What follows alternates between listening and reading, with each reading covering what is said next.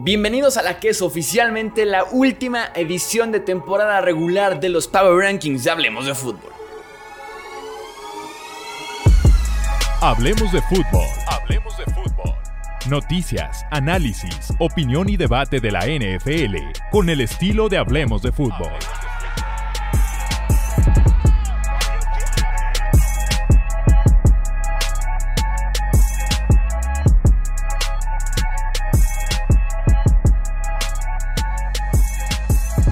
Amigos, bienvenidos a una edición más del podcast Hablemos de Fútbol. Yo soy Jesús Sánchez, un placer como siempre estar con ustedes en la última edición de los Power Rankings, Power Rankings de final de temporada. Eso sí, no se terminan los Power Rankings, seguimos en postemporada, pero por lo menos en temporada regular Hoy es el final, aquí termina todo, como diría la canción. Tenemos que hacer una última ocasión del peor al mejor equipo de la NFL como saldo final de la temporada. En el puesto número 32 colocaremos a los Panthers de Carolina. Sé que tuvimos en las últimas semanas a Washington en esta posición, pero creo yo que coincide bien con que tengamos a los Panthers como para cerrar con broche de oro el peor récord de la NFL. Adiós head coach, adiós GM, adiós los responsables del cambio de Bryce Young y no tomar básicamente a CJ Stroud menos uno. David Tepper que es dueño, entonces no le podemos decir adiós a David Tepper. En el 31 pondremos ahora sí a los Washington Commanders, el pick número 2 del draft, el segundo peor récord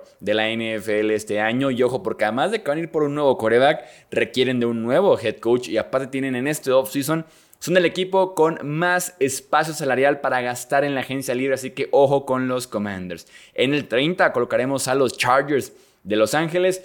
Jimmy Harbaugh al precio que sea. Jimmy Harbaugh no matter what para traerlo y emparejarlo con Justin Herbert. En el 29 pondremos a los New England Patriots.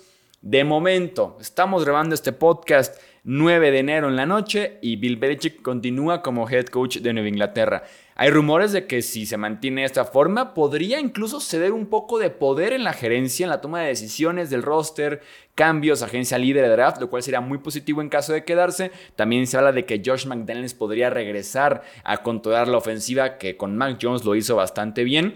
Se fue McDaniels y básicamente Mac Jones se vino para abajo, pero Ahora que está allá afuera, Mike Vrabel, un histórico que está de hecho en el Salón de la Fama de New England. Ojito, porque podrá decir Robert Kraft, sabes que es mi oportunidad de oro de dar el siguiente paso, de preparar la franquicia otros 10, 15 años de éxito. Vamos por Vrabel y dejemos ir a Bill Belichick. Vamos viendo qué pasa. En el 28 pondremos justamente a los Tennessee Titans. ¿Qué estaban pensando los Titans despidiendo a Mike Vrabel, de los mejores head coaches de la NFL con récord positivo, con viajes a playoffs, con campeonatos de la división, con hasta primer sembrados de la conferencia americana. ¿Qué están haciendo los Titans despidiendo a Mike Vrabel? De verdad que nadie se lo explica. Le daba identidad a este equipo, intensidad, hacía mucho con un roster que tampoco daba para tanto. Yo más bien señalaría a la gerencia, a la directiva, a los dueños, de decir Pésima decisión esta, pésima decisión la de cambiar a AJ Brown, pésima decisión continuar con Derrick Henry en lugar de intercambiarlo este año cuando ya estaba todo perdido. Ah, alguien va a ser muy contento con Vrabel como su head coach. En el 27 pondremos a los Minnesota Vikings. Lamentable lo que pasó con los Vikings después de la lesión de Kirk Cousins. Y tienen dos grandes, grandes tareas este offseason los Vikings. Dirá que equipos con grandes pendientes, los Vikings este offseason, ¿eh? Uno, Kirk Cousins es agente libre. Y dos, Justin Jefferson hay que firmar un nuevo contrato a la de ya con el mejor wide receiver de la NFL. En el 26 pondremos a los Atlanta Falcons. Arthur Smith finalmente se va, aleluya, aleluya. Vayan por un coreback bueno y vayan por alguien que pueda explotar el talento ofensivo que se tiene con Kyle Pitts, Villan Robinson, Drake London. En el 25 pondremos a Arizona. Creo que el saldo de la temporada de Arizona es positivo. Se esperaba que fuera el peor equipo de la NFL y no fue así. Con eso es más que suficiente. El staff de Coachó también deja buenas sensaciones, así como el regreso de Kyler Murray de lesión. En el 24, los New York Football Giants, ¿qué hacer con Saquon Barkley? Fue etiquetado ya como jugador franquicia la temporada anterior.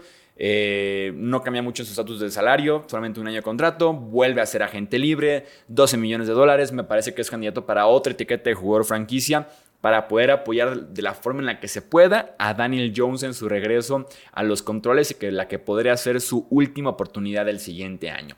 En el 23 pondremos a los Jacksonville Jaguars.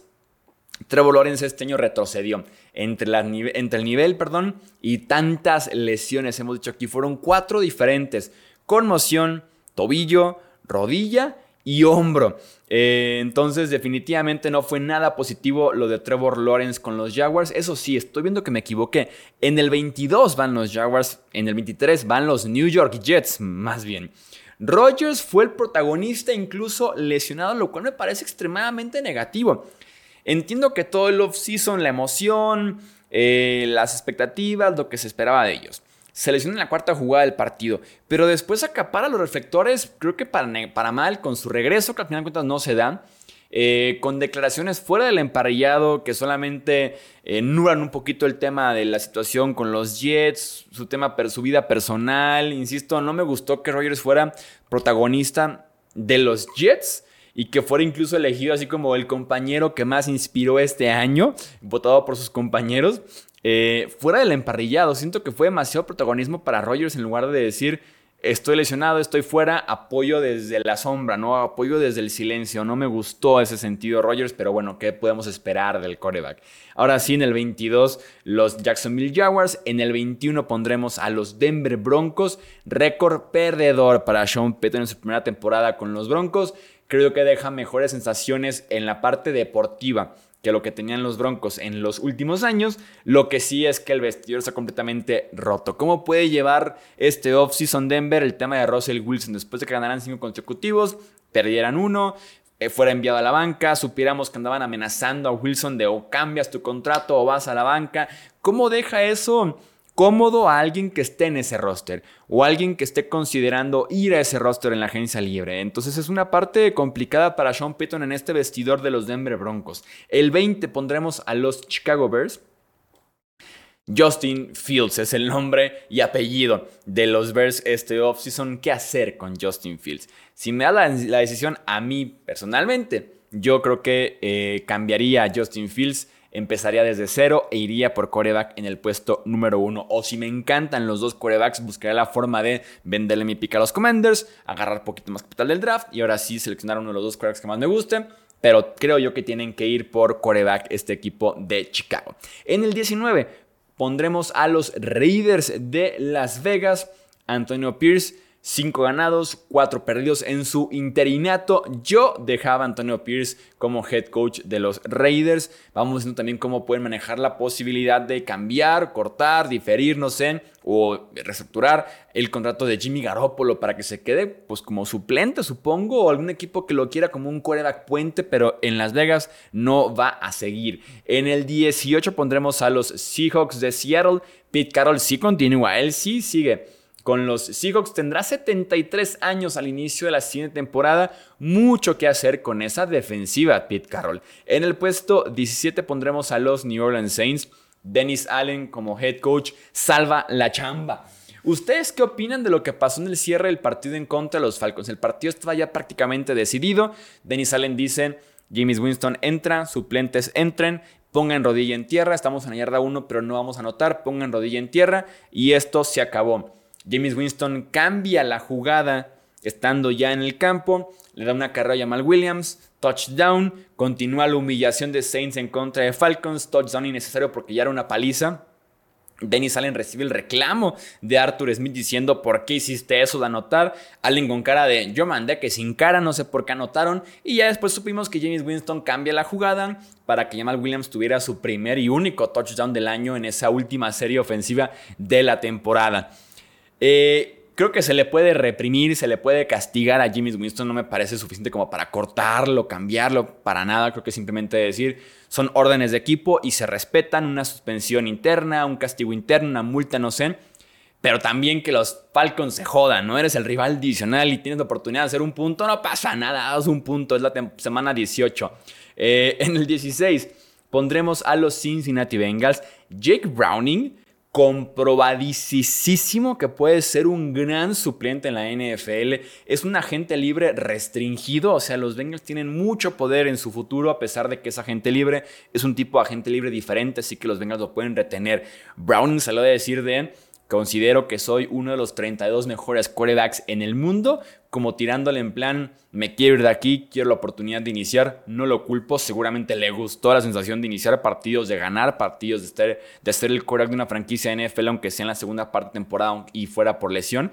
Eh, como suplente, Bengals haría excelente en quedárselo, pero si el tipo se quiere ir, puede tener una oportunidad por ahí con algún equipo en el que pueda pelear por ser titular, pero ningún equipo debería confiar en Browning como titular inmediato, indiscutible para el siguiente año porque se vio bien, tampoco se vio tan bien como para ese rol, creo yo.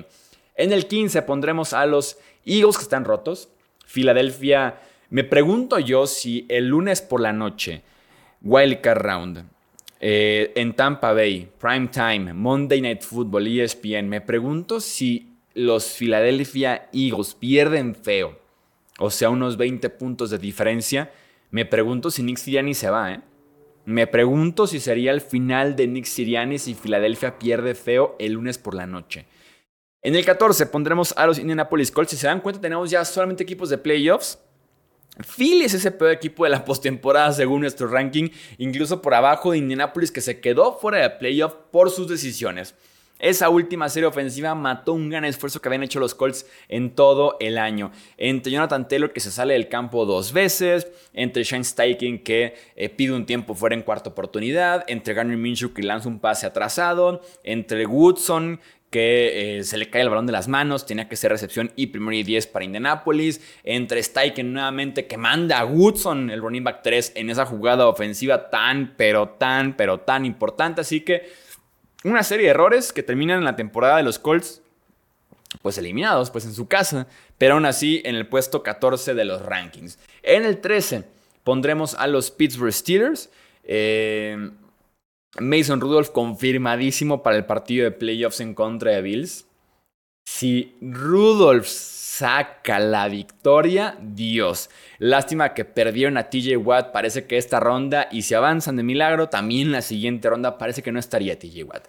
En el 12 pondremos a los Tampa Bay Buccaneers. No llegan en su mejor momento. Baker Mayfield muy tocado, muy golpeado. La ofensiva ha venido un poquito menos en las últimas dos semanas. Sobre todo la línea ofensiva creo que se cayó un poquito. Veremos si pueden retomar ese buen nivel en casa en postemporada recibiendo a Filadelfia por segunda vez en los últimos tres años de postemporada. En el 11 pondremos a los Green Bay Packers. ¿Cómo le hace Green Bay para tener un coreback tras otro coreback, tras otro coreback? Hay franquicias que pueden decir, como los Bears, por ejemplo, nunca hemos tenido un coreback franquicia. Nuestro mejor coreback probablemente es Jay Cutler. O los Browns que pueden decir nuestro mejor coreback en los últimos 20 o 30 años ha sido entre Tim Couch, entre Baker y 5 semanas de Joe Flacco. Y los Packers que tengan en los 90 a Brett Favre y una parte de los 2000. El otro parte de los 2000 y en los 2010 a Rodgers. Y ahora en los 2020 a Jordan Love. ¿Cómo le hacen? En el 10 pondremos a los Houston Texans con coreback y head coach novatos. Están en postemporada. Cambiaron 180 grados la franquicia entre esas dos figuras. Y también Nico Collins, Tangdell, Jonathan Greenard, Will Anderson, muchos tipos responsables de lo bien que está haciendo Houston las cosas. En el 9 pondremos a los Miami Dolphins. Llegan golpeadísimos a playoffs.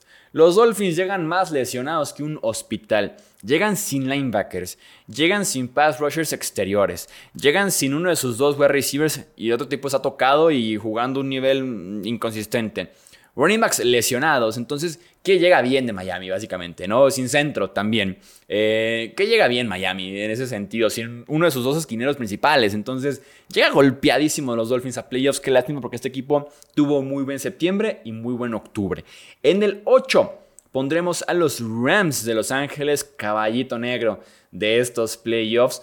Si tan solo no estuviera CJ Stroud, Pucanacuera para que fuera casi casi novato el año casi unánime. O sea, el temporadón que se mandó Pucanacua me fascinaría incluso. Si lo votan como tercer wide receiver en el primer equipo All Pro, eso estaría muy sexy para Pucanacua y sería muy pero muy merecido. En el 7 pondremos a los Browns de Cleveland. Joe Flacco debe limitar demasiado las intercepciones si, los queremos considerar como caballo negro, como equipo que puede ganarte uno o dos partidos de playoffs. Tiene que ir de la mano con que Flacco lance cero intercepciones en esos partidos de postemporada porque van a ser el pecado más grande de este equipo de Browns que tiene eh, en términos generales buen juego terrestre, buenos wide receivers, buen tight end, excelente defensiva. Falta por ahí que Flaco pule un poquito de su juego. Dejen nada más lo positivo Joe Flaco y puedan ser por ahí también caballito negro en los playoffs. En el 6 pondremos a los Kansas City Chiefs. Kelsey optó por no jugar en semana 18 como para de verdad estar 100% sano, estar lo más fresco posible para postemporada. Me parece decisión correcta a pesar de que estaba a 16 yardas solamente de alcanzar nuevamente 1000 en su carrera por octava temporada consecutiva 1000 para un tight end. El récord era de 2 antes de que llegara Travis Kelsey, así que imagínense ir ya en 7. Lo deja ahí Travis Kelsey con tal de no jugar y estar sano, estar fresco mis respetos porque los Chiefs necesitan de Travis Kelsey versión uno de los mejores tight ends en la historia de la NFL. Si no llega ese Kelsey a playoffs, Dios ayude a Kansas City, sobre todo en el juego aéreo. En el puesto 5 pondremos a los Buffalo Bills de estar 6-6 a ganar 5 partidos consecutivos y en el sembrado número 2 y con Josh Allen siendo por ahí el segundo tercero en la carrera por el MVP. Qué cambio, qué cierre de campaña para los Buffalo Bills, qué diciembre y enero. En el 4 pondremos a los Lions. San Laporta lesionado por estar jugando hasta el final, por estar siempre con el pie en el acelerador, porque así es Dan Campbell. Supongo que si estás aquí por ese estilo, también puedes morir por ese estilo. Y Sam Laporta parece que no juega el siguiente partido. Una lástima porque el tight de novato tuvo una temporada también histórica para un ala cerrada de primer año.